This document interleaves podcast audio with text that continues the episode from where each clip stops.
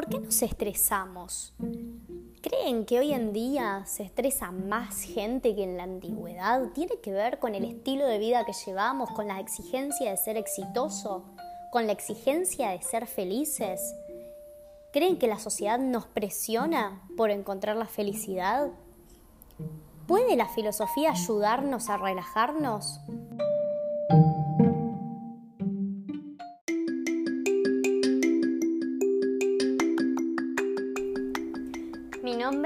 Julia Tartaglia y hecha la pregunta, les doy la bienvenida a Filosófica.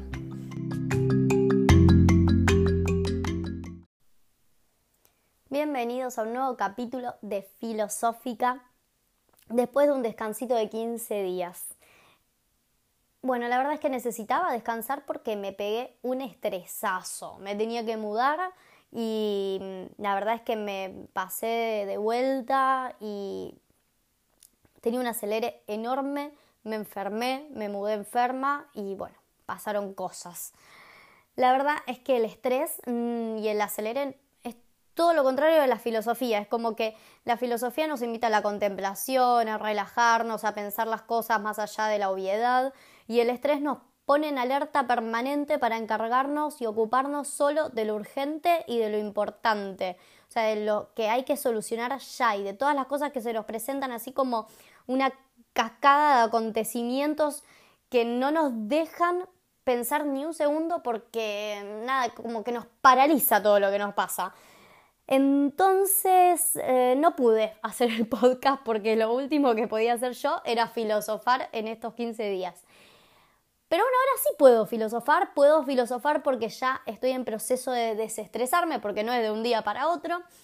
Y voy a aprovechar para poder pensar el estrés desde otro punto de vista, porque siempre que nos ataca, que nos agarra toda esta tensión y este cansancio mental y esta exigencia física que nos desgasta, nos consume hasta la última neurona y hasta, no sé, em, no podemos pensar nada, así que ahora sí lo vamos a pensar desde afuera.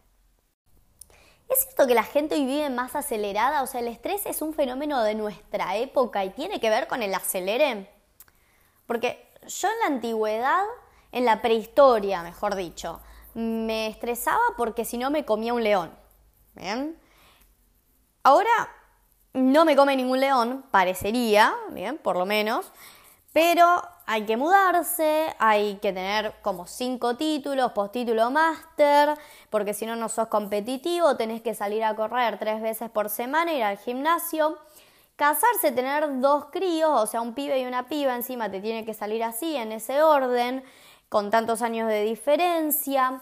Em, todo esto antes de los 30, ¿no es cierto? O sea, sumado a que encima hay objetivos que es como que se contradicen entre sí, porque tenés que estar en forma y hacer dieta y ser todo light y vegano, pero al mismo tiempo tenés que juntarte sí o sí de after office con tus amigos para tomarte la cervecita todas las veces que puedas para hacerlo suficientemente social. O sea, todas estas exigencias parece que nos exigen, a ver, que, que nos ponen a un límite eh, de, acelere que tiene que ver sin duda con el estrés, o por lo menos para mí. A lo mejor también tiene que ver todas estas exigencias con asimilar el estrés al éxito, a la necesidad de triunfar. A la necesidad de triunfar como cumplir con tus propias metas, no necesariamente como eh, convertirte en, una persona, en una celebridad. Em, ¿Tendrá que ver entonces el acelere con todas esas exigencias sociales o quizás podamos, no sé, pensar en otra cosa. Yo me acuerdo hace unos años que estaba leyendo eh, por ahí, por el internet, supongo que Taringa, eh, que supuestamente tipo en el 2012 salió una teoría conspiranoica de la New Age que decía que, que el, el planeta es como que se aceleró, como que no sé qué pasó con el núcleo de la Tierra, que ahora la Tierra rotaba en 16 horas, tardaba en hacer el, movimiento de rotación y que nuestros relojes seguían estando en 24 horas. Entonces, en realidad, las 24 horas nuestras eran 16 horas reales y por eso vivíamos así acelerados. Fantástico, me encantó esa teoría.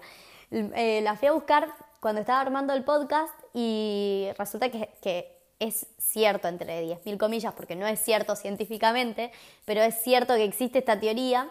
Y, tengan cuidado porque esta teoría de la, New Age es, es, como una especie de religión postmoderna que trata de desvincularse de todo lo que tenga que ver con las religiones tradicionales y generalmente si vas a una librería te lo venden como, como un libro de metafísica.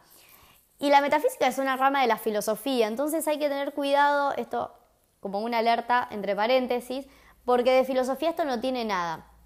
Es muy fácil darnos cuenta por qué no tiene nada que ver con filosofía y es más ciencia ficción que otra cosa, em, porque la filosofía trata de responder siempre con lógica y estas, estas respuestas tan rebuscadas eh, no respetan un principio lógico básico, que es el principio de parsimonia, o la llamada navaja de Ockham. Tiene esos dos nombres. El principio de parsimonia dice que mientras menos tengamos que suponer, mejor, más lógico.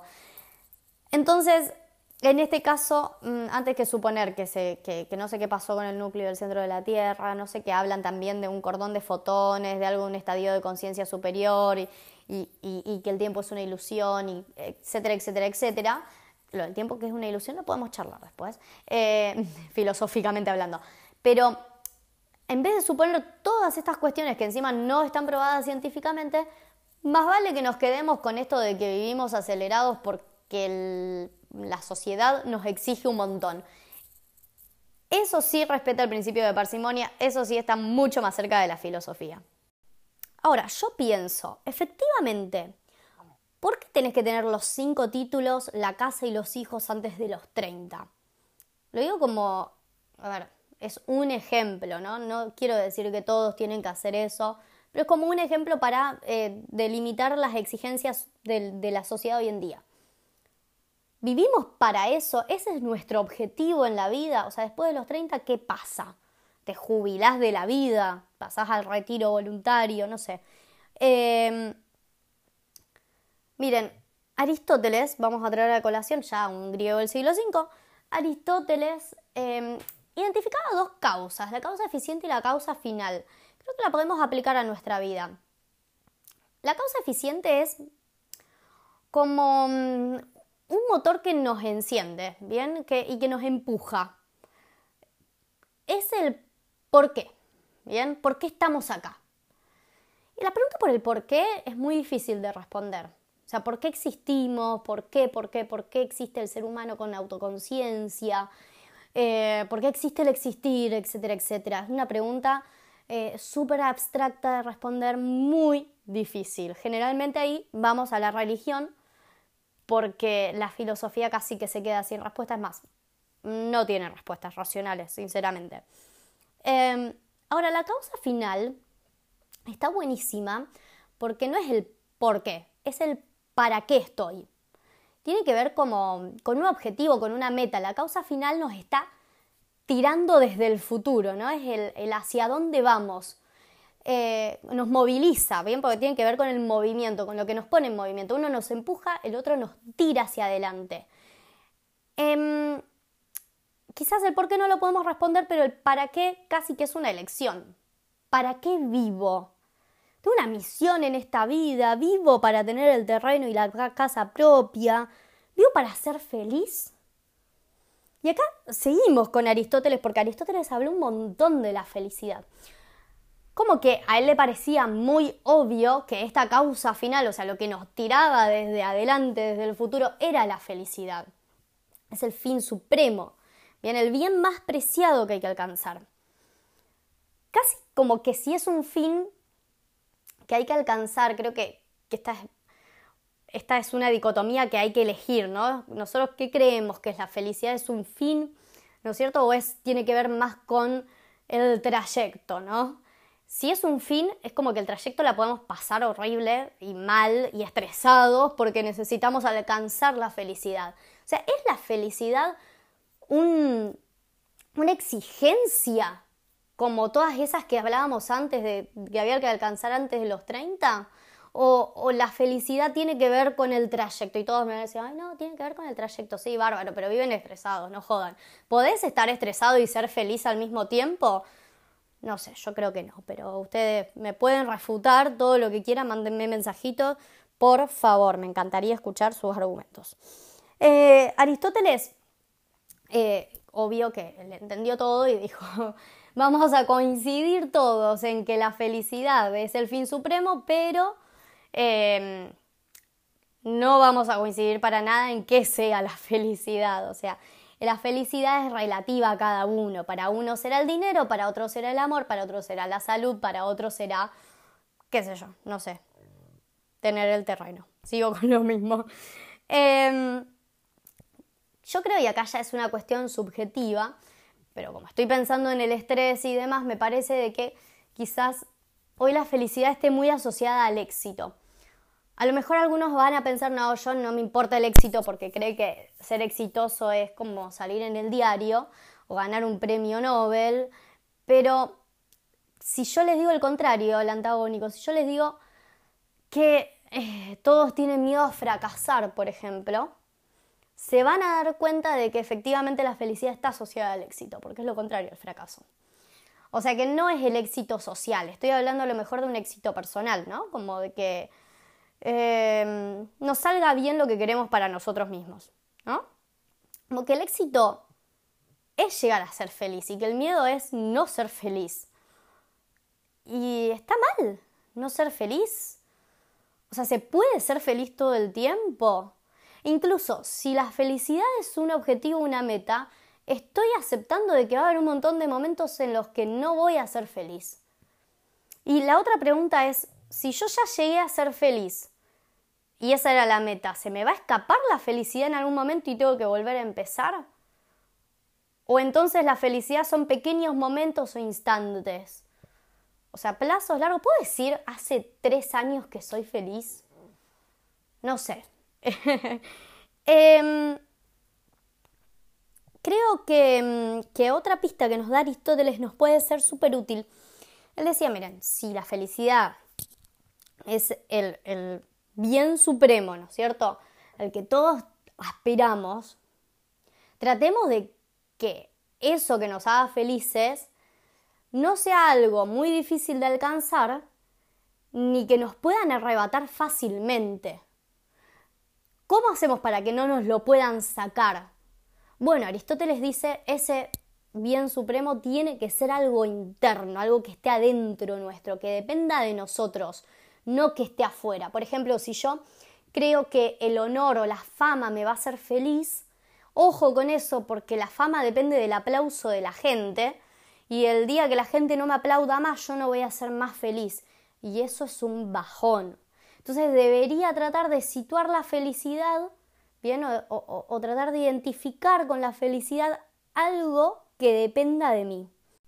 Aristóteles dijo, bueno, ya está, la felicidad es algo interno, le vamos a poner que la felicidad está en la virtud, así que la gente buena es feliz. Fin del asunto. Por favor, díganme si opinan igual que Aristóteles o no, o si es una mentira eso de que la gente buena es feliz, porque está genial para argumentarlo. Ahora, esta idea de lo externo y de lo externo está genial para estructurar nuestro modo de pensar. Puede ser una clave fantástica para pensar antes de estresarnos. Fíjense, vamos a pasar unos siglos más adelante, primer, segundo siglo después de Cristo.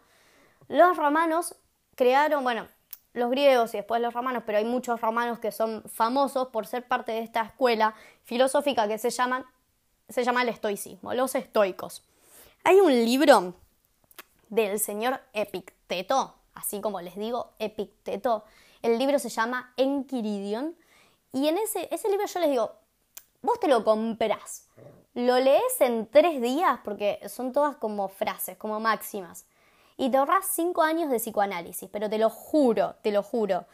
Es un fantástico libro. Miren, el consejo que da Epicteto es genial. dice, a ver, antes de que se te dispare la bronca, el estrés, la angustia, lo que sea, pensa, la causa que te genera esas sensaciones negativas, esas emociones negativas que te paralizan, está dentro de la esfera de aquellas cosas que dependen de vos o de lo que no depende de vos. Si no depende de vos, chao, relájate, aceptalo, ¿bien? Se le dice resignación estoica, ¿bien? Por eso el estoicismo es como que te la bancás, ¿bien? Lo, lo aceptás porque, bueno, es lo que te tocó. Y si depende de vos, genial, trabaja para cambiarlo. Capaz que te cuesta un montón, pero no importa. Ejemplo. Tengo que ir a trabajar, yo salgo en tiempo y forma a mi trabajo, pero me tengo que tomar el colectivo, el 143 negro específicamente. No me deja otro colectivo, el colectivo no pasa, ¿bien? Si me habrá pasado. No pasa y voy a llegar tarde al trabajo. Y yo estoy ahí, parada en la parada del colectivo, esperando el 143 y el bondi no pasa, no pasa, no pasa. Se me dispara el estrés. Ahora, ¿estoy manejando yo el colectivo? ¿Depende de mí a qué hora pase el bondi? No, no depende de mí. Y estresarme no va a hacer que el colectivo llegue más rápido. Así que, nada, resignación estoica. ¿bien? Un estoico es el que se la banca, porque, nota al pie de página, los estoicos creían en el destino. Entonces, los estoicos creían que, bueno, que si te pasaba, que no, no te tocaba que pase el colectivo, bueno, era por algo. No es la gente que te dice, bueno, por algo tenía que pasar es un consuelo choto, pero bueno, eh, todo pasa por algo. Bueno, es un consuelo choto estoico, bien, estoico. Hay que aceptar lo que viene. Si no depende de vos, hay que aceptarlo. Y si depende de vos, hay que ponerle onda y cambiarlo porque depende de vos. ¿Qué tiene que ver todo esto con la felicidad? Bueno, es una primera clave para darnos cuenta si estamos situando el objeto de felicidad dentro de la esfera de lo que depende de mí o de lo que no depende de mí. Y ahí toda nuestra filosofía de vida va a cambiar y nuestro estado de ánimo también. Porque a lo mejor no nos dimos cuenta, porque no nos pusimos a pensar, y estamos dedicándole un montón de esfuerzo, de energía a algo que no depende de mí. Ejemplo, estoy en pareja y creo que me va a hacer súper feliz que mi pareja se vaya a vivir conmigo. Entonces, eh, estoy esperando acá a que el pibe se decida a mudarse, ¿no? Y eso, eh, a ver, y eso nos genera un montón de ansiedad y estrés porque la decisión no depende de mí y todo lo que me va a hacer feliz no depende de mí. Y estoy esperando a que la otra persona cambie para hacerme feliz a mí. Y, a ver, son un montón de ilusiones puestas en algo qué va a pasar si se alinean los planetas, qué sé yo. Entonces es un bajón porque nosotros gastamos un montón de energías y vivimos dándole vuelta a algo que no sabemos si se va a resolver o no. Entonces quizás la clave filosófica de los estoicos tenga que ver con esto. ¿No será mejor que, a ver, que pongamos el esfuerzo, ¿no es cierto?, para lograr algo que sí dependa de nosotros? ¿No tendría que cambiar de esfera, bien, de esfera la lo que me hace feliz, ir hacia lo que depende de mí, que es el ámbito de mi libertad, no de la libertad del otro, porque al otro manipularlo no lo podemos manipular, o lo, lo podemos manipular, pero después no creo que sea una felicidad auténtica, creo que eso nos generaría más estrés, ¿no? O frustración. Em, a ver, y si me doy cuenta reflexionando que efectivamente sí yo tengo bien, eh, mi felicidad está dentro de la esfera de lo que depende de mí. Ojo, porque ahí también puede generarse estrés, porque a lo mejor me doy cuenta de que depende de mí, pero que no tengo ganas de hacer lo necesario para alcanzarlo. No tengo ganas, y entonces eso me genera culpa, porque sé lo que tengo que hacer, pero no lo hago por vago, o a lo mejor no lo hago porque me da miedo. Bien, y ojo, porque ahí vuelve a aparecer el miedo del que hablamos antes, el miedo al fracaso, ¿bien? Y hay, un montón, el miedo al futuro, el miedo a cambiar, el miedo a salir de nuestra zona de confort. Entonces, en lo que depende de nosotros también hay un montón de miedo. En uno hay quietismo, o sea, en uno hay parálisis, no puedo hacer nada, estoy acá en la espera de que otro tome una decisión por mí, de que otro me haga feliz. Y en, en, del otro lado, a lo mejor sé que la felicidad depende de mí, pero tengo miedo de que me salga mal. El miedo nos estresa un montón. Em, como dije antes, miedo al fracaso, miedo al cambio, el miedo a ser felices, el miedo a la muerte, ¿eh? ojo, obvio, sí, había que nombrar a la muerte, siempre. Mira, en una escuela contemporánea al estoicismo fue el epicureísmo. El epicureísmo está mal entendido porque se dice que es una escuela hedonista. Hedonista es el que se, a ver, el que, el que se libra al placer, ¿no es cierto? El que vive del placer, el que disfruta del placer, o el que entiende que el fin último de la vida es el placer. Pero es muy mal entendida eh, esta escuela de filosofía en la época contemporánea porque el placer tiene que ver con las cuestiones sensibles, ¿no? con, con la explosión de los sentidos, del entretenimiento, de, de, la imagen, de, la sobreexposición, de, qué sé yo, del consumismo, del disfrute, del show, ¿bien? Eh, eso es el placer hoy. Em, pero el placer para el señor Epicuro era algo completamente distinto y quizás nos dé otra pista sobre la felicidad y sobre desestresarnos. Si nosotros estábamos asumiendo o diciendo que el estrés tenía que ver con estar en movimiento constante, con el acelere de la vida, del estilo de vida de la actualidad, Epicuro precisamente creía en que el objetivo de la vida era todo lo contrario al movimiento, ¿bien? la estabilidad. Concretamente, decía él que había que buscar la imperturbabilidad del alma. A esto lo llamó ataraxia, que es esta, a ver, es, es un concepto algo budista, la idea de no desear nada para no estar ansiosos. ¿bien? No deseo nada. Muy budista. Em, ¿Qué pasaba? A ver, Epicuro, concretamente, eh, le dolía todo. Tenía muchas enfermedades, la verdad es que sufría físicamente un montón. Eh, me hace acordar un poco a Nietzsche, porque Nietzsche sufrió un montón durante toda su vida y, este, este, parámetro es como que me da, me, da a pensar que efectivamente el dolor físico ha dado las más, a ver, maravillosas reflexiones filosóficas eh, del sufrimiento han partido, ¿no? Y, bueno, efectivamente lo que hizo Epicuro fue comprarse una casita en el medio del campo griego y fundar su escuela filosófica, la que llamó El Jardín. Y él invitaba a todo el mundo, a todo el mundo de verdad, efectivamente, o sea, incluso a mujeres, hombres, o sea, no, no distinguía, no era que la filosofía era para una clase superior de, seres racionales, sino que era para cualquiera que desee, a vivir en su casita, en su jardín y buscar este estado de ataraxia. Él, para él concretamente el placer tenía que ver con que no te duela nada, porque obvio, la felicidad es relativa y si estás enfermo y si sentís mucho dolor, la felicidad va a estar en, en que no te duela nada, ¿no? En efectivamente estar sano. Así que lo que buscaba Epicuro a través de su filosofía era que no te duele el cuerpo y que no te duele el alma. Y el alma no te duele cuando vos dejas de desear y cuando dejas de tener miedo. Así que ideó un par de argumentos muy interesantes para no tenerle más miedo a la muerte, por ejemplo. Eh, él dijo, así sencillo, siguiendo el principio de parsimonia, sin suponer nada, dijo, mira, no tiene ningún sentido que le tengas miedo a la muerte porque cuando vos te mueras no vas a tener más conciencia, o sea, no tenés ni idea. Cuando la muerte esté, haya llegado, vos ya no vas a estar. Así que no vas a tener conciencia de la muerte. Y por otro lado, también habló del miedo al futuro. ¿Bien?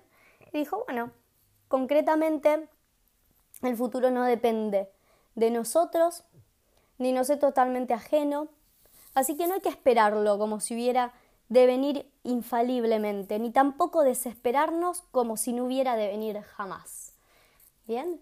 Ni, tener, ni, ni creer que el futuro nos va a caer con el peso del destino, ni tampoco desesperarnos como si el futuro no fuera a llegar nunca.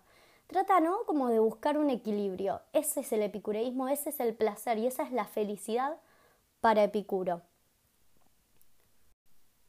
Epicuro nos invita a vivir para el presente. Precisamente el estrés y la ansiedad tiene que ver con el anticiparse constantemente a todo lo que pueda pasar, precisamente a todo lo malo que pueda pasar. Hay una frase de Epicuro que dice, el que menos necesita del mañana es el que avanza con más gusto hacia él. Y menos vas a necesitar, necesitar del mañana si construís un presente placentero, placentero en el sentido epicureísta de la palabra, ¿bien? No en el sentido hedonista como hoy. Placentero en el equilibrio, placentero en el disfrute del tiempo. placentero en el concepto de felicidad también y en la reflexión que podamos hacer sobre ella, sobre lo que nos hace felices. Por eso, creo que las últimas preguntas que quedan resonando para esta semana tienen que ver con esta causa final, con el para qué vivimos, para qué vivís. ¿Vivís para trabajar? ¿Trabajás para vivir? ¿Vivís para triunfar? ¿Vivís para convertirte en una buena persona? ¿O vivís para estresarte, pasarte de vuelta, bien sentirte mal? ¿Vivís para los aplausos? ¿Vivís para ser feliz? ¿Podés hacer algo hoy para ser feliz y no lo estás haciendo por miedo? ¿No estarás estresado porque estás desgastando todos tus recursos físicos y mentales en algo que no vale la pena? ¿O en un objetivo que no depende de vos y que depende de otro? ¿Tenés miedo a no ser feliz?